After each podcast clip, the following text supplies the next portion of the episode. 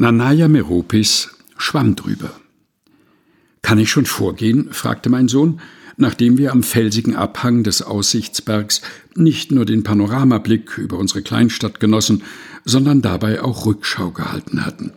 Ja, los, wir steigen langsam ab und lassen all unsere Ferienerlebnisse hier. Aber passt auf, das erste Stück ist recht unwegsam, mahnte ich, und schon begannen wir unseren Abstieg.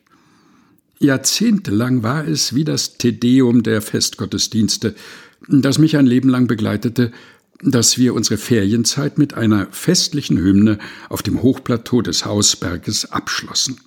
Vermutlich bewegte mich eine bis in die Kindheit zurückreichende Sehnsucht, wichtige, emotional wertvolle Momente möglichst lange festhalten zu wollen. Und daraus entstand dieses Bedürfnis, an der Schnittstelle zu etwas Neuem noch einmal zu verweilen und Danke zu sagen, auch für manchmal weniger Gutes. So wurde dieser Ritus von meiner Mutter ausgehend in die nächsten Generationen weitergetragen und schenkte allem Vergangenen eine Aufwertung, indem man es nicht nur vorüberziehen ließ, sondern im Nachhinein auch rückwertend betrachtete. All unsere Reisen, die zahlreichen Geburtstage und Feste sowie viele andere Ereignisse wurden an ihrem Ende in neuer Betrachtungsweise bewertet. Es gab diesmal zwar einen verregneten Juli, aber die Tage im August waren doch ein Erlebnis, meint ihr nicht? fragte ich meine Kinder, als wir die 200 Höhenmeter vorbei an sommerlich verdorrten Sträuchern und Bäumen geschafft hatten. Alles war super.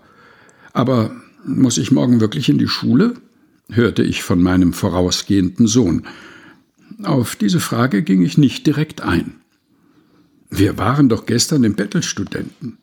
Und in dieser Operette heißt es, dass man alles Erlebte, egal ob es super oder auch unangenehm war, einmal abschließen muss, um für das Neue bereit zu sein. Wie heißt es dort?